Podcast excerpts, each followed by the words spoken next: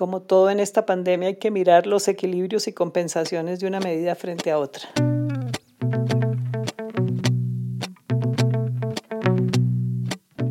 Bienvenidos al Destapabocas.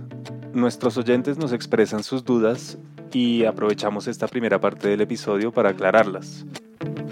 También invitamos a otros oyentes que no han expresado sus dudas a que lo hagan. Para empezar está la distinción entre aislamiento total, que es lo que en inglés llaman lockdown, y el distanciamiento social.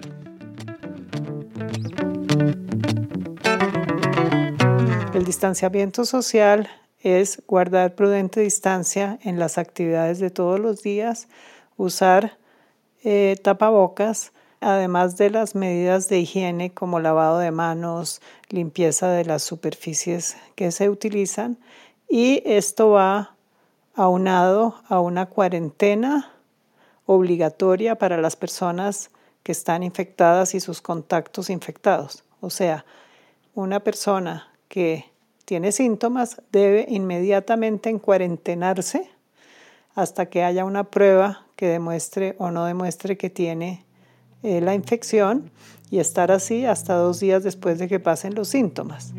Los contactos deben ser estudiados y estar en cuarentenados también hasta que se sepa que no están infectados.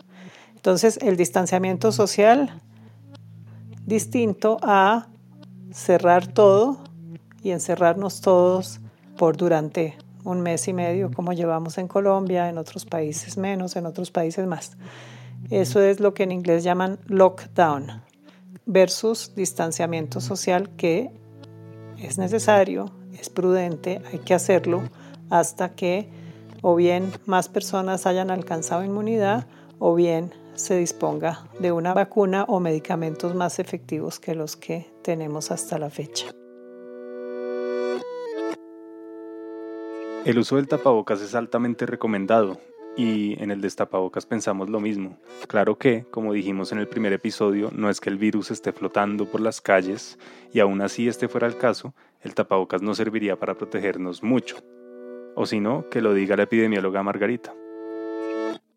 Los tapabocas no son para protegerse uno, los tapabocas son para proteger a los demás. Esta enfermedad se caracteriza porque hasta el 50% de las personas pueden ser asintomáticas, sin embargo, estar en capacidad de transmitir la infección. Entonces, por eso todos debemos usar tapabocas, porque no sabemos si estamos infectados o no, y de esta manera evitamos infectar a los demás. Ahora, entrando en materia, en este episodio vamos a hablar sobre los niños y su rol en esta pandemia. Se ha oído hablar mucho sobre beneficios como mejor alimentación y más tiempo en familia, pero en realidad muchas familias han tenido que pasar unas dificultades tremendas durante esta cuarentena. En el mejor de los casos, si una familia tiene acceso a Internet, tres computadores, un solo hijo y ambos padres conservaron el trabajo, Igual tendrían que distribuirse muy bien el tiempo para poder entretener y cuidar al niño, sin la posibilidad de salir al parque a jugar. Digo en el mejor de los casos porque según el Mintic, el 50% de las familias colombianas no tienen internet y 9 millones de colombianos viven en territorios sin acceso a ningún tipo de comunicación. En Latinoamérica se estima que solo el 36% de los hogares tienen un computador sin necesidad de ser cínicos o fatalistas, en condiciones como estas no sería nada raro que incrementara el nivel de violencia intrafamiliar o incluso de abuso sexual incestuoso.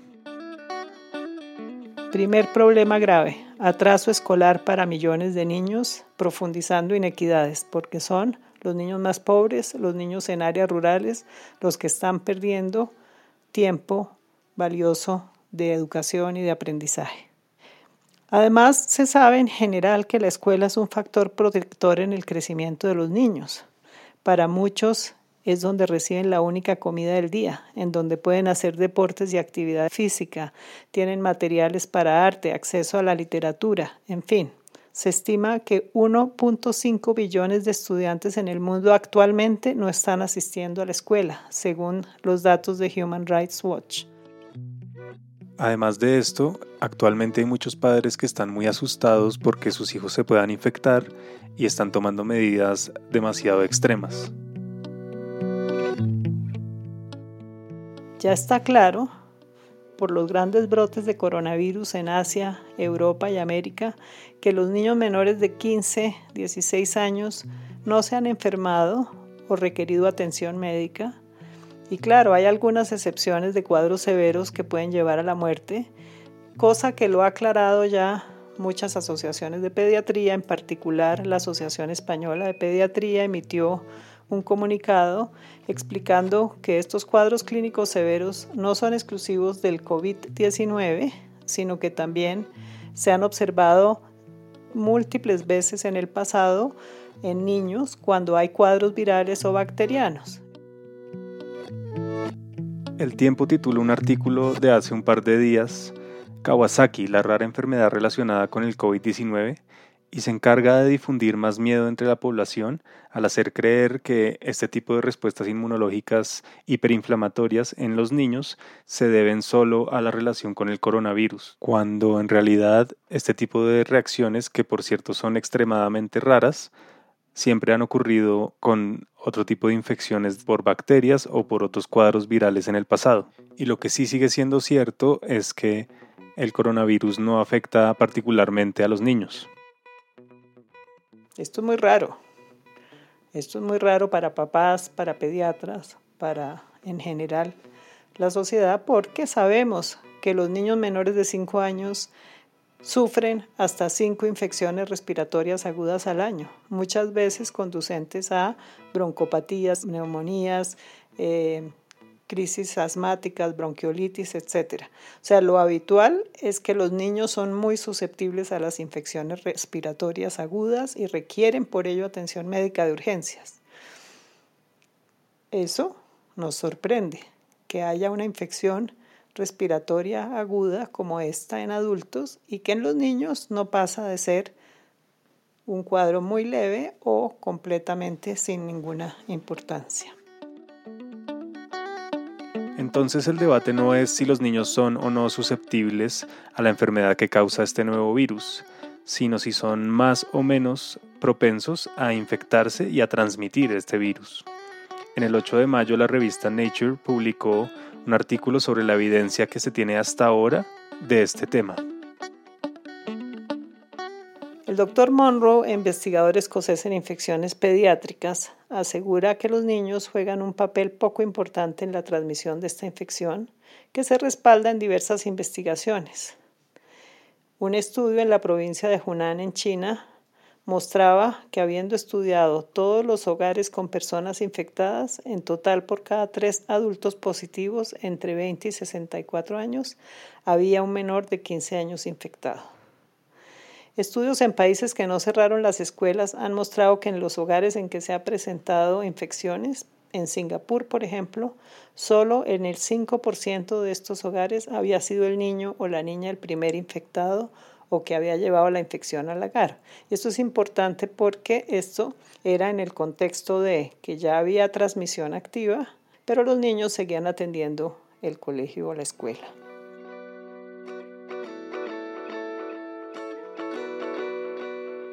15 escuelas en Nueva Gales, Australia, que estuvieron abiertas entre marzo y abril, reportaron nueve casos de estudiantes y nueve casos de profesores infectados.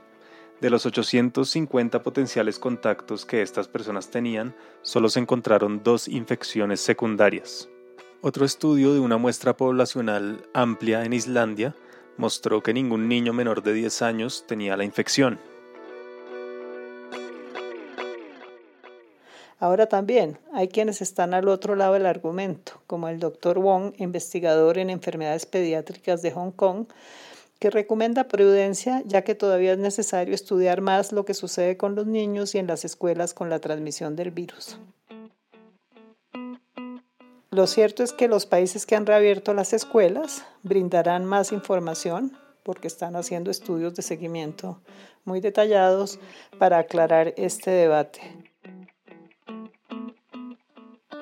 La pregunta que surge es, ¿debemos esperar? ¿Cuánto debemos esperar? En vista de los pros y los contras, Hay que poner en la balanza una decisión sobre la otra.